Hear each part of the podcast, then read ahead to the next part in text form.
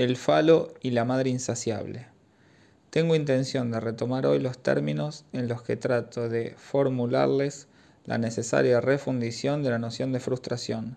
Sin esta refundición, en efecto, tal vez no dejará de aumentar la distancia entre las teorías dominantes en el psicoanálisis de hoy, lo que llaman sus tendencias actuales, y la doctrina freudiana, que constituye a mi modo de ver nada más y nada menos la única forma conceptual correcta de la experiencia fundada por esta misma doctrina.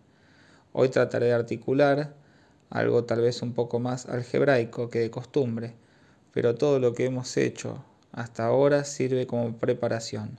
Antes de seguir, puntuemos lo que se desprende de algunos de los términos que nos hemos visto llevados a articular hasta ahora.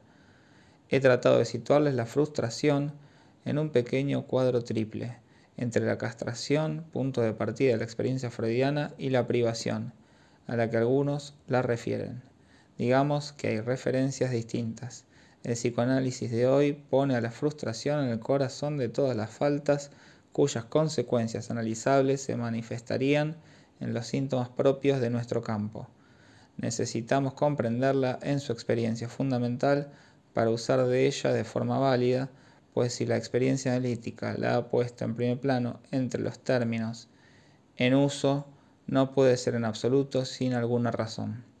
Aunque su predominio no modifique profundamente la economía de nuestro pensamiento ante los fenómenos neuróticos, sin embargo, la conduce a callejones sin salida, como yo me esfuerzo en demostrarles. Espero que con éxito, con no pocos ejemplos. A medida que vayan teniendo ustedes más práctica en la literatura analítica y si mantienen los ojos bien abiertos, verán estos callejones sin salida, cada vez más comprobados. La frustración, planteemos de entrada, no es la negación de un objeto de satisfacción en el sentido puro y simple. Satisfacción quiere decir satisfacción de una necesidad. No tengo necesidad de insistir en este punto. Habitualmente, cuando se habla de frustración, se usa el término sin ninguna otra consideración. Tenemos experiencias frustrantes, creemos que dejan huellas.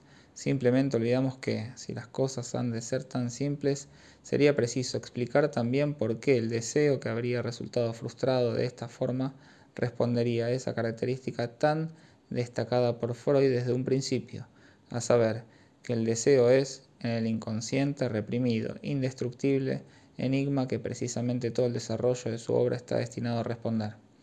Esta propiedad es propiamente inexplicable, limitándose a la perspectiva de la necesidad. Toda la experiencia que podemos tener de lo que ocurre en una economía animal nos lo demuestra. La frustración de una necesidad acarrea modificaciones diversas, más o menos soportables para el organismo. Pero si hay algo evidente y confirmado por la experiencia, es que no engendra el mantenimiento del deseo propiamente dicho o el individuo sucumbe, o el deseo se modifica o declina. En todo caso, no se impone ninguna coherencia entre la frustración y la permanencia del deseo, o su insistencia para emplear el término que me vi llevado a destacar cuando hablamos del automatismo de repetición. Además, Freud nunca habla de frustración, habla de la Versagung, que se inscribe mucho más adecuadamente en la noción de denuncia. Como se dice denunciar un tratado, o se habla de retractarse de un compromiso. Esto es tan cierto que incluso se puede poner a veces la Versagung en el polo opuesto, ya que la palabra puede significar a la vez promesa y ruptura de promesa. Esto sucede a menudo en las palabras precedidas de ver, prefijo tan esencial en alemán y que tiene un lugar eminente en la elección de las palabras de la teoría analítica. Digámoslo de una vez. La triada frustración, agresión, regresión planteada así, está muy lejos de tener el carácter atrayente de significación inmediatamente comprensible que se le supone. Basta con considerarla un instante para darse cuenta de que en sí misma no es comprensible. No hay ninguna razón para no dar una secuencia distinta, completamente al azar. Podría decirles frustración, depresión, contrición. Podría inventar otras no se trata de preguntarnos ahora por las relaciones de la frustración con la regresión. Nunca se ha hecho de forma satisfactoria. Lo que se ha hecho, no digo que sea falso, digo que no es nada satisfactorio porque en tal caso la propia noción de regresión no está elaborada. La frustración no es pues denegar un objeto de satisfacción, no obedece a eso. A este respecto, quiero desplegar ante ustedes un encadenamiento de tal forma que puedan retener sus principales articulaciones para comprobar si sirven. Y como me contentaré con poner a continuación una serie de fórmulas que ya han sido trabajadas aquí, estoy relativamente dispensado, salvo por alusión, de demostrarlas. Sometámonos a la vía consistente en tomar las cosas desde el principio. No digo del desarrollo, porque esto no tiene el carácter de un desarrollo, sino en la relación primitiva del niño con su madre.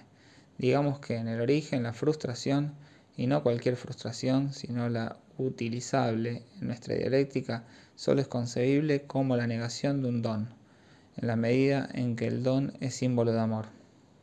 Cuando digo esto no estoy diciendo nada que no esté en Freud, con todas las letras.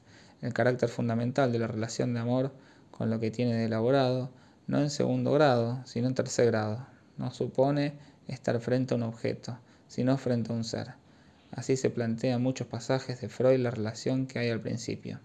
¿Qué quiere decir esto? No quiere decir que el niño haya hecho filosofía del amor, que distinga, por ejemplo, el amor y el deseo. Quiere decir que de entrada se encuentra sumergido en un baño que implica la existencia del orden simbólico. Tenemos pruebas de ello en su conducta. Ocurren algunas cosas que solo son concebibles si el orden simbólico está ya presente.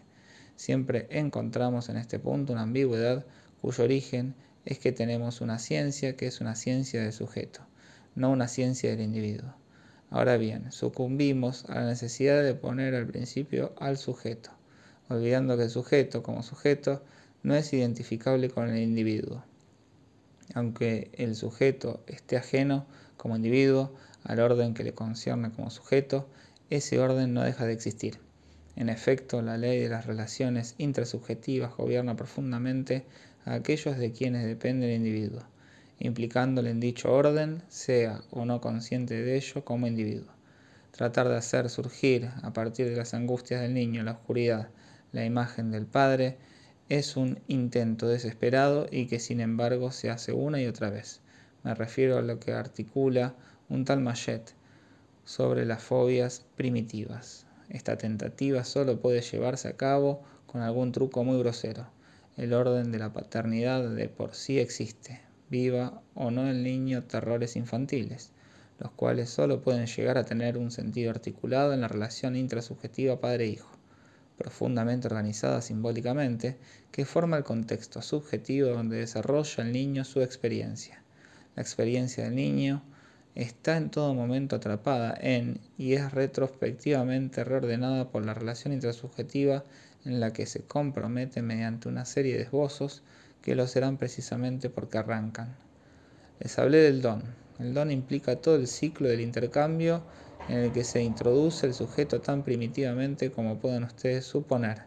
Si hay don, es solo porque hay una inmensa circulación de dones que recubre todo el conjunto intrasubjetivo.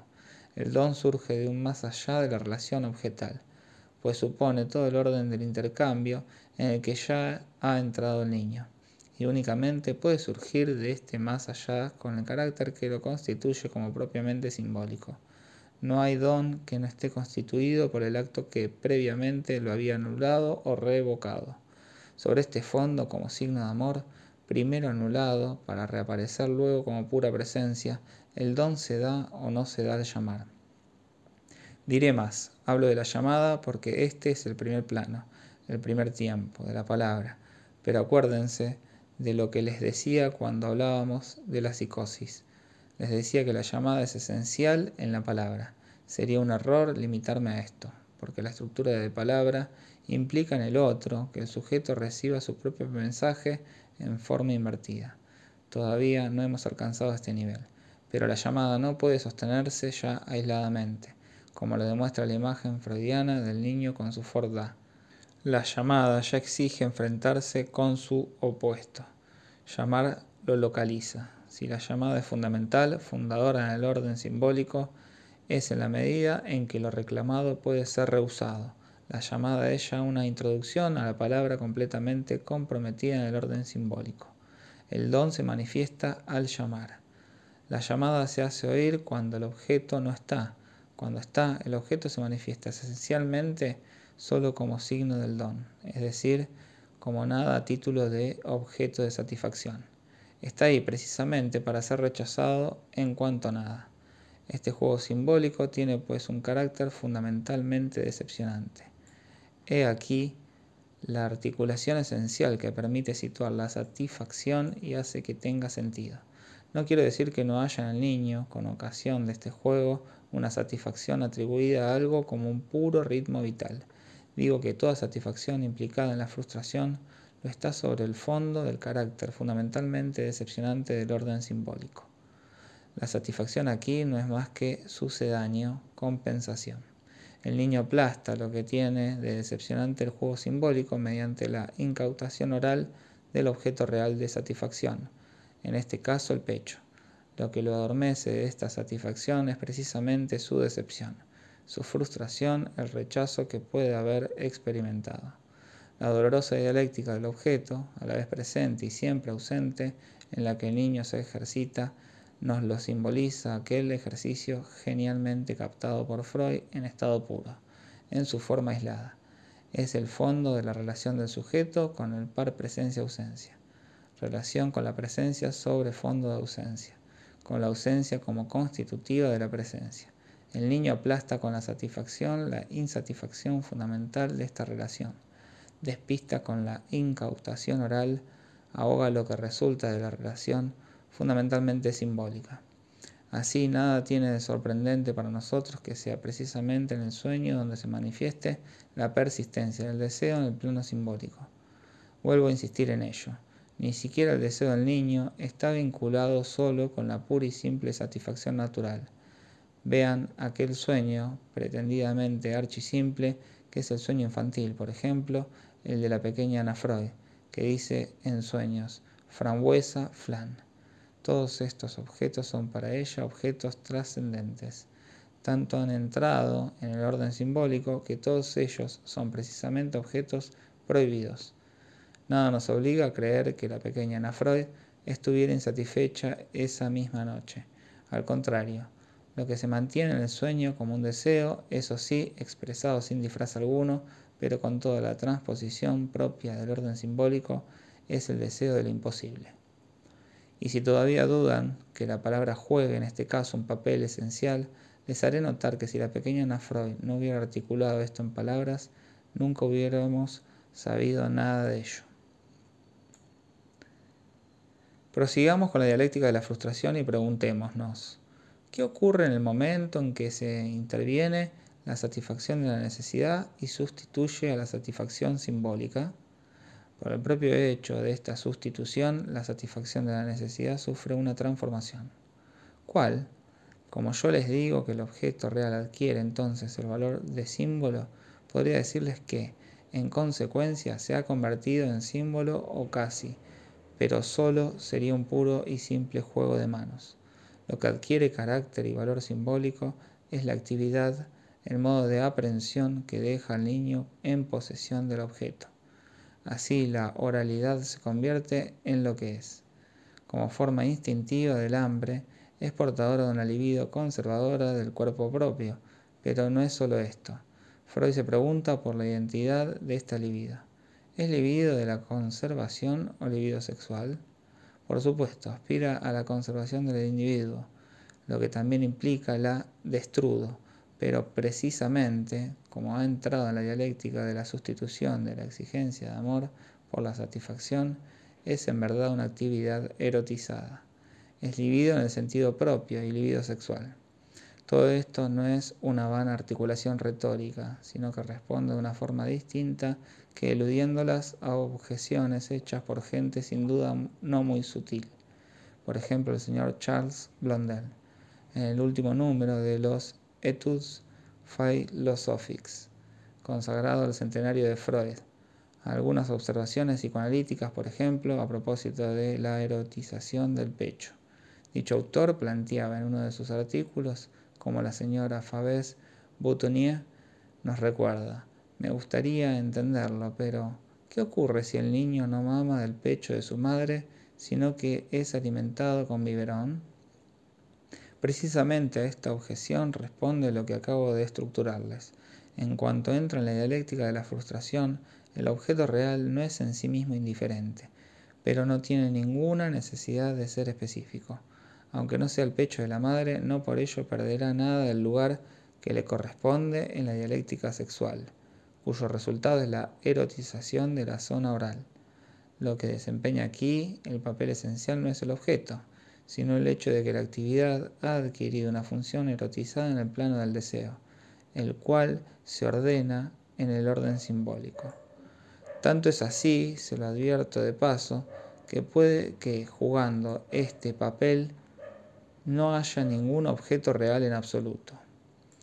En efecto, se trata únicamente de lo que da lugar a una satisfacción sustitutiva de la saturación simbólica. Solo esto puede explicar la verdadera función de un síntoma como el de la anorexia mental. Ya les dije que la anorexia mental no es un no comer, sino un no comer nada. Insisto, eso significa comer nada. Nada es precisamente algo que existe en el plano simbólico. No es un Nicht-Essen es un Nichts-Essen. Este punto es indispensable para comprender la fenomenología de la anorexia mental. Se trata en detalle de que el niño come nada, algo muy distinto que una negación de la actividad frente a lo que tiene delante, es decir, la madre de quien depende. Hace uso de esa ausencia que saborea. Gracias a esta nada, consigue que ella dependa de él.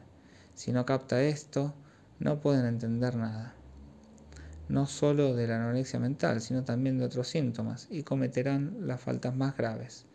Les he situado pues el momento de vuelco que nos introduce en la dialéctica simbólica de la actividad oral. Luego otras actividades quedan igualmente capturadas en la dialéctica libidinal. Pero esto no es todo lo que se produce. A la inversa y al mismo tiempo, cuando se introduce en lo real el vuelco simbólico de la actividad sustitutiva, la madre, hasta ese momento sujeto de la exigencia simbólica, simplemente el lugar donde podía manifestarse la presencia o la ausencia, se convierte en un ser real, lo que plantea un interrogante sobre la irrealidad de la relación primitiva con la madre. En efecto, como la madre puede rehusar eternamente, lo puede literalmente todo. Como ya les dije, en ella aparecerá por primera vez y no como lo plantea esa extraña hipótesis de una especie de megalomanía que proyecta en el niño algo que solo existe en la mente del analista, la dimensión de la omnipotencia, la Wirklichkeit, que en alemán identifica omnipotencia con realidad. La eficacia esencial se presenta de entrada como la omnipotencia del ser real de quien depende de forma absoluta y sin recurso posible el don o el no don. Les estoy diciendo que la madre es primordialmente omnipotente, que no podemos eliminarla de esta dialéctica, que es una condición esencial para entender cualquier cosa que merezca la pena entender. No les estoy diciendo, con la señora Melanie Klein, que la madre lo contenga todo. Eso es otro asunto y solo lo menciono de paso ahora podemos entrever cómo es posible que todos los objetos fantasmáticos primitivos se encuentren reunidos en el inmenso continente del cuerpo materno. Que es posible. La señora Melanie Klein nos lo demostró de forma genial, pero siempre tuvo dificultades para explicarnos cómo es posible y sus adversarios no se privaron de arguirlo para decir que soñaba. Por supuesto, soñaba y tenía razones para hacerlo porque eso solo es posible a través de una proyección retroactiva de toda la gama de objetos imaginarios en el seno del cuerpo materno.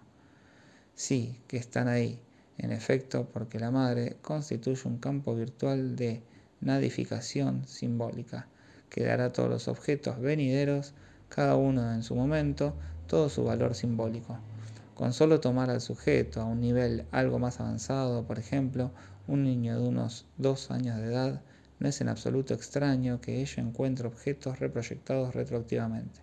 Y puede decirse en cierto sentido que, como siempre ocurre, si estaban listos para ir a parar ahí algún día, ya estaban. En este punto, el niño se encuentra frente a la omnipotencia materna. Como acaba de hacer una rápida alusión a la posición paranoide, tal como la señora Melanie Klein la llama, añadiré que la posición depresiva, que según ella se esboza por entonces, podemos sospechar que no carece de relación con la omnipotencia. Es una especie de anonadamiento, una micromanía, lo contrario de la megalomanía. Pero cuidado con ir demasiado prisa, porque ello no resulta únicamente de que la madre, surgida como omnipotente, sea real para que la omnipotencia real engendre en el sujeto un estado depresivo, es necesario además que pueda reflexionar sobre sí mismo y sobre el contraste de su impotencia. La experiencia clínica permite situar este punto alrededor de ese sexto mes, destacado ya por Freud, cuando se produce el fenómeno del estadio del espejo. Me objetarán ustedes que, como yo mismo enseñé, cuando el sujeto capta la totalidad de su propio cuerpo en su reflexión especular, cuando en cierto modo se consuma en ese otro total y se presenta a sí mismo, experimenta más bien un sentimiento de triunfo. A esto, que es una reconstrucción, no le falta confirmación en la experiencia, y el carácter jubiloso de este encuentro es indudable. Pero conviene no confundir aquí dos cosas. Por una parte está la experiencia del dominio, que dará a la relación del niño con su propio yo, Moa, un elemento de splitting esencial, de distinción respecto de sí mismo, que quedará siempre ahí. Por otra parte está el encuentro con la realidad del amo, como la forma del dominio la obtiene el sujeto bajo la forma de una totalidad alienada de sí mismo, pero estrechamente vinculada con él y dependiente de él. Hay júbilo, pero es muy distinto cuando, una vez recibida ya esta forma, se encuentra con la realidad del amo. Así, el momento de su triunfo es también el heraldo de su derrota. Cuando se encuentra en presencia de esa totalidad bajo la forma del cuerpo materno, se ve obligado a constatar que ella no le obedece. Cuando entra en juego la estructura especular refleja del estadio del espejo, la omnipotencia materna solo se refleja entonces en posición netamente depresiva y entonces hay en el niño sentimiento de impotencia. Aquí puede introducirse lo que mencioné hace un momento cuando les hablaba de la anorexia mental.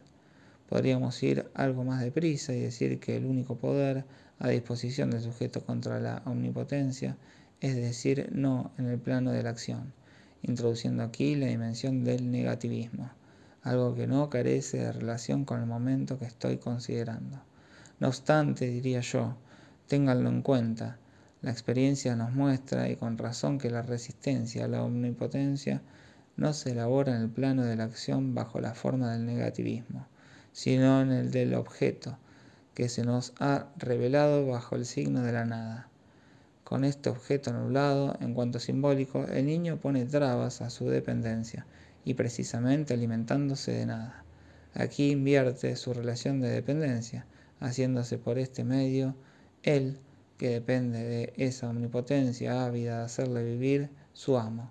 Así es ella quien depende por su deseo, ella quien está a su merced, a merced de las manifestaciones de su capricho, a merced de su omnipotencia, la de él. En consecuencia, nos es muy necesario sostener en nuestro fuero interno que el orden simbólico es, por así decirlo, el lecho necesario para que pueda entrar en juego la primera relación imaginaria sobre la cual se produce el juego de la proyección y de su contrario. Para ilustrar esto ahora en términos psicológicos, pero es una degradación respecto de esta primera exposición que acabo de hacerles, la intencionalidad de amor constituye muy precozmente, antes de cualquier más allá del objeto, una estructuración fundamentalmente simbólica, imposible de concebir sin plantear que el propio orden simbólico está ya instituido y presente. La experiencia nos lo demuestra, como la señora Susan Isaacs nos hizo observar hace ya mucho tiempo, desde una edad muy precoz, un niño distingue un castigo de un maltrato arbitrario. Incluso antes de hablar, un niño no reacciona de la misma forma ante un golpe que ante una bofetada. Les dejo meditar sobre lo que esto implica. Me dirán ustedes que es curioso que el animal también, al menos el animal doméstico, a esta objeción es fácil darle la vuelta. Demuestra precisamente que el animal puede llegar a un esbozo de más allá que lo introduce en relaciones de identificación muy particulares con su amo. pero justamente porque, a diferencia del hombre, el animal no está implicado en todo su ser en un orden del lenguaje, la cosa no va más allá en él, salvo que es un buen perrito. No obstante, consigue algo tan elaborado como distinguir entre el hecho de recibir un golpe cariñoso y que se le aplique un castigo. Como por ahora se trata de dejar claros los límites, tal vez hayan visto ustedes una especie de cuaderno aparecido en diciembre de 1956 como cuarto número del año del International Journal of Psychoanalysis. Al parecer se han planteado que de todos modos había algo interesante en el lenguaje y parece que algunas personas han sido llamadas a responder el encargo. El artículo del señor Lovestein está marcado por una prudencia distante no carente de habilidad, que consiste, tras enumerar algunos personajes secundarios de Hamlet, en recordar que el señor de Saussure enseñó que hay un significante y un significado. En resumen, muestran que están un poco al corriente pero eso queda totalmente inarticulado con respecto a nuestra experiencia, salvo para subrayar que es cuestión de tener cuidado con lo que decimos. En vista del nivel de elaboración en el que todo esto se ha quedado rezagado, disculpo al autor por no citar mi enseñanza. Nosotros hemos llegado mucho más lejos. También hay un tal Charles Rycroft que, en representación de los londinenses, trata de añadir algo más haciendo, como en suma hacemos nosotros, la teoría analítica de las instancias intrapsíquicas y de su articulación. Tal vez deberíamos recordar, dice este autor, que la teoría de la comunicación existe. Así nos recuerda que cuando un niño grita, se produce una situación total que incluye a la madre, al grito, al niño. En consecuencia, estamos en plena teoría de la comunicación. El niño grita y la madre recibe su grito como una señal una señal de la necesidad.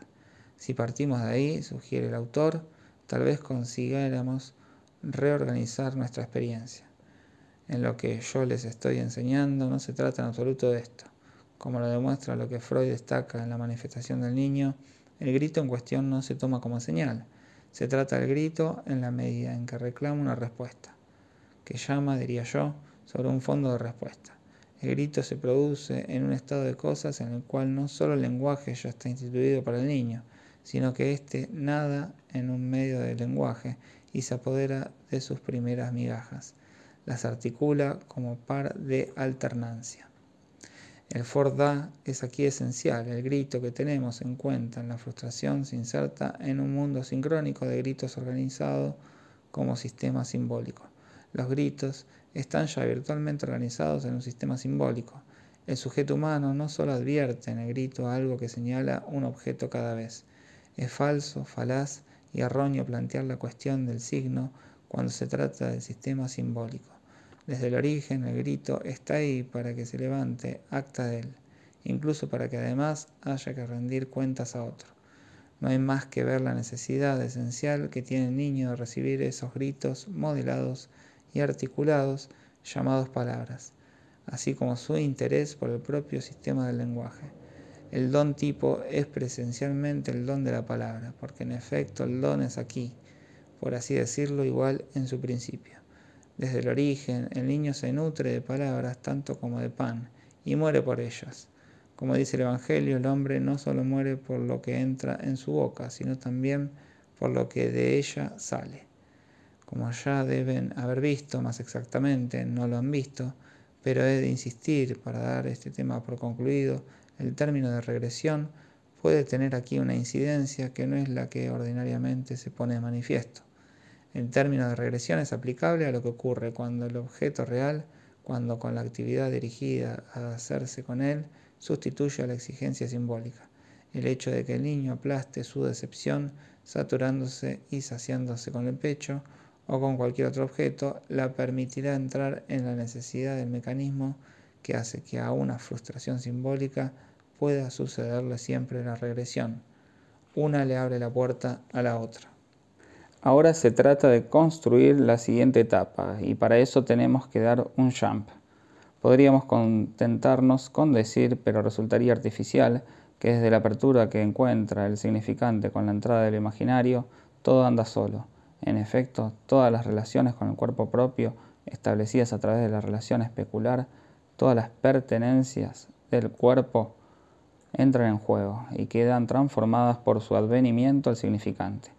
Que los excrementos se conviertan durante algún tiempo en objeto preferente del don no ha de sorprendernos, ya que evidentemente es en el material a su disposición en relación con su cuerpo donde el niño puede encontrar lo real adecuado para alimentar lo simbólico. Que la retención pueda convertirse en rechazo tampoco debe sorprendernos a nadie. En suma, los refinamientos y la riqueza de los fenómenos que la experiencia analítica ha descubierto en el simbolismo anal no tienen por qué entretenernos por más tiempo. Si les he hablado de un jump es porque ahora se trata de ver cómo en la dialéctica de la frustración se introduce el falo. Guárdense también en este caso de las vanas exigencias de una génesis natural si pretendieran deducir de determinada constitución de los órganos genitales el hecho de que el falo juegue un papel predominante en todo el simbolismo genital, nunca lo conseguirían. Solo se librarían a contorsiones como las que espero mostrarles detalladamente, las del señor Jones, cuando trata de hacer un comentario satisfactorio de la fase fálica tal como Freud la sostuvo, con toda crudeza, para mostrarnos cómo puede ser que el falo que no tiene pueda ser de tal importancia para la mujer. Es realmente curioso de ver. En realidad, no es esta la cuestión. Primero y ante todo, la cuestión es una cuestión de hecho. Es un hecho. Si no descubriéramos en los fenómenos del predominio la preeminencia del falo en toda la dialéctica imaginaria que preside las aventuras, los avatares y también los fracasos y los desfallecimientos del desarrollo genital, no habría ningún problema en efecto. Hay quien se empeña en destacar que el niño femenino también debe tener sus propias sensaciones en el vientre y que su experiencia es, sin duda, tal vez desde el origen distinta de la del masculino. Esto es obvio, esa no es de ningún modo la cuestión, como advierte Freud. Si según él, a la mujer le cuesta mucho más que al chico hacer entrar la realidad de lo que ocurre del lado del útero o la vagina en una dialéctica del deseo que le resulte satisfactoria es en efecto porque ha de pasar por algo con lo que tiene una relación completamente distinta que el hombre, algo que le falta, es decir, el falo. Pero la razón que explica por qué es así nunca debe deducirse en nada originado en una disposición fisiológica cualquiera. Hay que partir de la existencia de un falo imaginario. El falo imaginario es el eje de toda una serie de hechos que exigen postularlo. Hay que estudiar ese laberinto en el, en el que habitualmente el sujeto se pierde y puede acabar siendo devorado.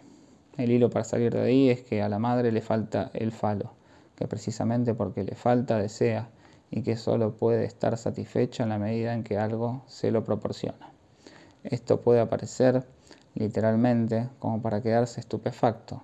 Pues bien, hay que partir de lo que le deja a uno estupefacto. La primera virtud del conocimiento es la capacidad de enfrentarse a lo que no es evidente. Tal vez ya estamos algo preparados para admitir que la falta es aquí el principal deseo, si admitimos que esta es igualmente la característica del orden simbólico. En otros términos, si la situación se presenta así es porque el falo imaginario desempeña un papel significante de primer orden. El significante no lo va inventando cada sujeto de acuerdo con su sexo o sus disposiciones, o de acuerdo con lo fantasioso que haya salido. El significante existe es indudable que el papel del falo como significante es subyacente, porque hizo falta el psicoanálisis para descubrirlo, pero no por ello es menos esencial. Dejemos por un momento el terreno del psicoanálisis, para plantearnos de nuevo la pregunta que le dice el señor Levi-Strauss, el autor de las estructuras elementales del parentesco. ¿Qué le dije? Usted nos compone la dialéctica del intercambio de las mujeres entre los linajes, por una especie de postulado, una elección, Plantea usted que se intercambian mujeres entre generaciones. He tomado una mujer de otro linaje, debo a la siguiente generación o a otro linaje otra mujer. Si esto se lleva a cabo mediante enlaces preferentes entre primos cruzados, todo circulará de forma muy regular en un círculo que no tendrá ninguna razón, ni para estrecharse más ni para romperse. Pero si se hace entre primos paralelos, pueden producirse cosas bastante molestas, ya que el intercambio tiende al cabo de cierto tiempo a una convergencia y produce fracturas y fragmentos. Planteo entonces la pregunta, Y si invierte usted las cosas y se compone el círculo de intercambios, diciendo que son los linajes femeninos los que producen hombres y se los intercambian, al fin y al cabo ya sabemos que esa falta de la que hablamos en la mujer no es una falta real. Todos sabemos que ellas pueden tener algún falo. Los tienen y además los producen. Hacen niños, hacen falóforos.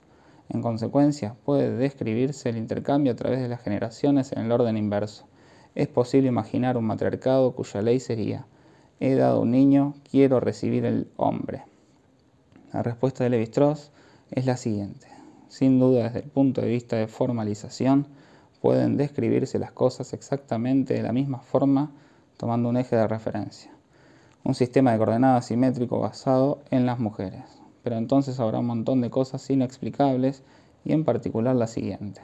En todos los casos, incluso en las sociedades matriarcales, el poder es androcéntrico. Está representado por hombres y por linajes masculinos. Algunas anomalías muy extrañas en los intercambios, modificaciones, excepciones, paradojas que aparecen en las leyes del intercambio en el plano de las estructuras elementales del parentesco, solo pueden explicarse en relación con una referencia que está fuera del juego del parentesco y corresponde al contexto político es decir, el orden del poder y muy precisamente el orden del significante, donde el cetro y el falo se confunden. Si el hecho de tener o no el falo imaginario y simbolizado adquiere la importancia económica que tiene en el Edipo, es por razones inscritas en el orden simbólico, que trascienden el desarrollo individual. Esta es la razón tanto de la importancia del complejo de castración como de la preeminencia de los famosos fantasmas de la madre fálica, la cual desde su aparición en el horizonte analítico constituye el problema que ustedes saben.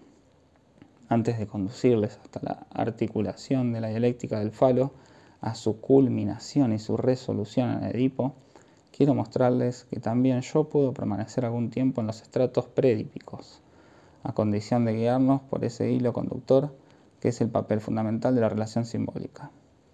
En su función imaginaria, en la pretendida exigencia de la madre fálica, ¿qué papel desempeña el falo? quiero mostrarles una vez más hasta qué punto es esencial la noción de falta del objeto, solo leyendo a los buenos autores analíticos, entre quienes incluso a Abraham, en un artículo admirable aparecido en 1920 sobre el complejo de castración en las mujeres, nos da en la página 341 un ejemplo de una pequeña de dos años que se dirige al armario de los cigarros después de la comida. El primero se lo da a papá, el segundo mamá, que no fuma, y se mete el tercero entre las piernas. Mamá recoge toda esa panoplia y vuelve a dejarla en la caja de los cigarros. No es casualidad si la pequeña va y lo repite, porque así cada cosa está en su sitio. Lástima que el comentario no esté más articulado, como el señor Abraham admite implícitamente.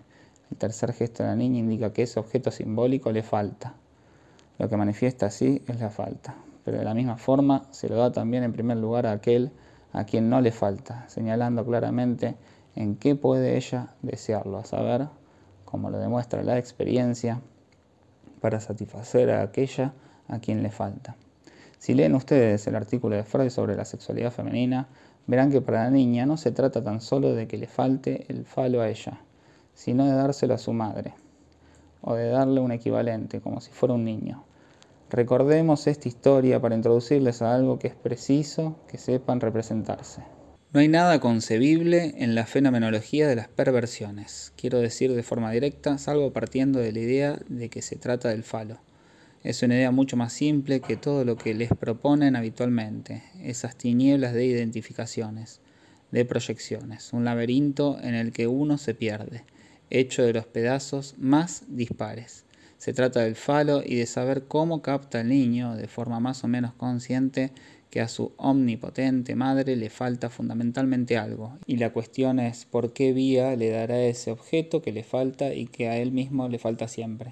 No lo olvidemos, en efecto, el falo del niño no es mucho más valeroso que el de la niña.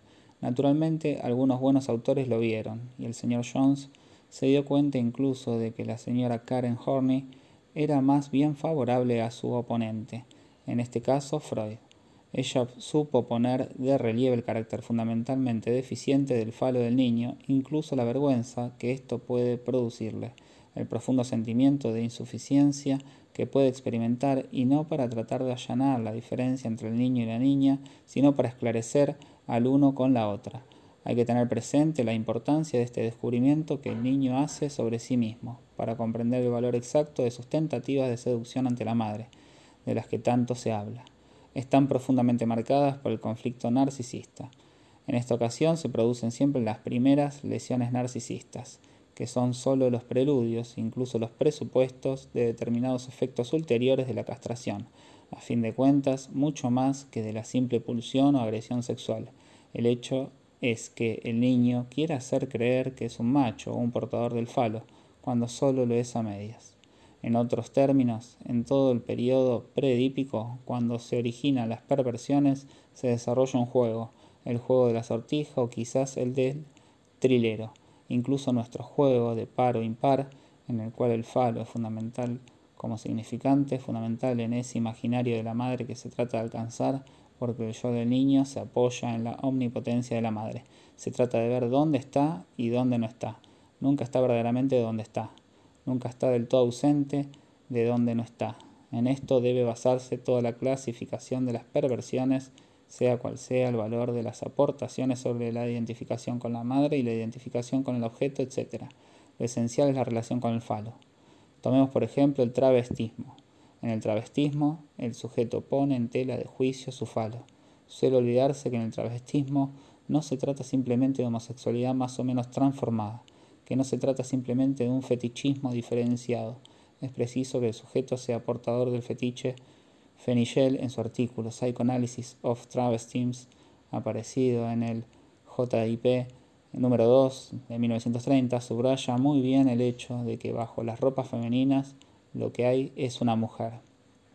El sujeto se identifica con una mujer, pero una mujer con falo, solo que lo tiene a título de falo escondido. El falo siempre ha de participar de algo que lo vela. Vemos aquí la importancia esencial de lo que he llamado el velo la existencia de las ropas materializa el objeto, aunque el objeto real esté presente. Se ha de poder creer que no está, y ha de caber la posibilidad de creer que está precisamente donde no está. Del mismo modo, en la homosexualidad masculina, por limitarnos hoy a este caso, también se trata para el sujeto de su propio falo, pero cosa curiosa, el suyo buscado en otro. Todas las perversiones juegan siempre, de alguna forma, con ese objeto significante en la medida en que es, por su naturaleza y en sí mismo un verdadero significante, es decir, algo que en ningún caso puede tomarse por su valor facial.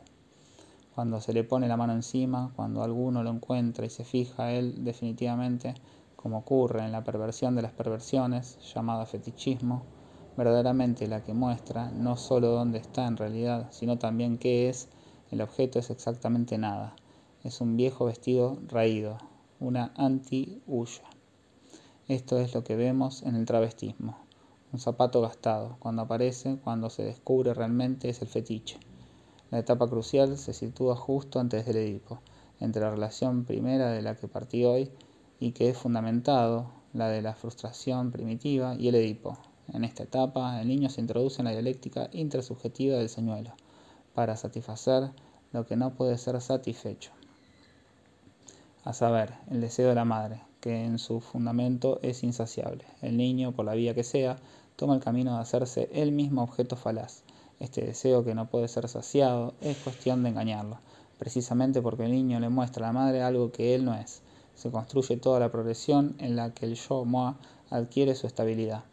Las etapas más características están siempre marcadas, como Freud lo mostró en su último artículo sobre el splitting, por la profunda ambigüedad entre el sujeto y el objeto. Al hacerse objeto para engañar, el niño se compromete con respecto al otro en una posición en la cual la relación intrasubjetiva está enteramente constituida. No se trata simplemente de un señuelo inmediato, como ocurre en el reino animal, donde el que se engalana con los colores del pavoneo trata de erigir toda la situación dándose a ver. Por el contrario, el sujeto pone en el otro el deseo. Lo que se trata de satisfacer es un deseo en segundo grado, y como es un deseo que no puede ser satisfecho, solo se le puede engañar. Siempre se olvida que el exhibicionismo humano no es un exhibicionismo como los otros, como el del petit rojo. Se abre un pantalón en un momento dado y se vuelve a cerrar. Si no hay pantalón, falta una dimensión del exhibicionismo. Nos encontramos aquí de nuevo con la posibilidad de la regresión, esa madre insaciable, insatisfecha, a cuyo alrededor se construye toda la ascensión del niño por el camino del narcisismo. Es alguien real, ella está ahí, y como todos los seres insaciables, busca qué devorar Terence Kem Devoret. Lo mismo que el propio niño había encontrado en otro momento para aplastar su insatisfacción simbólica, vuelve a encontrárselo, tal vez frente a él, como unas fauces abiertas. La imagen proyectada de la situación oral la encontramos también en el plano de la satisfacción sexual imaginaria. El agujero abierto de la cabeza de Medusa es una figura devoradora que el niño encuentra como una salida posible en su búsqueda de la satisfacción de la madre. He aquí el gran peligro que nos revelan sus fantasmas, ser devorado. Lo encontramos en el origen y lo encontramos nuevamente en este rodeo, y proporciona la forma esencial bajo la cual se presenta la fobia. Lo mismo encontramos en los temores de Juanito. Ahora el caso se presenta posiblemente en condiciones algo más claras, con ayuda de lo que acabo de aportarles hoy. Verán mejor las relaciones entre la fobia y la perversión. También verán mejor lo que les indiqué la última vez, cómo se perfila sobre este fondo la función del ideal del yo. Yo diría incluso que interpretarán el caso de Juanito mejor que de lo que Freud pudo hacerlo porque en su observación hay alguna vacilación en cuanto a cómo debe identificarse lo que el niño llama la jirafa grande y la jirafa pequeña. Como dijo el señor Prevert, las jirafas grandes son mudas y las pequeñas son escasas. Aunque en la observación esto es interpretado de forma errónea, sin embargo se ve bastante bien de qué se trata. Si Juanito arruga la jirafa pequeña y se sienta encima, a pesar de los gritos de la jirafa grande, que es indiscutiblemente la madre, solo con esto, ¿no queda ya bastante claro? 27 de febrero de 1957.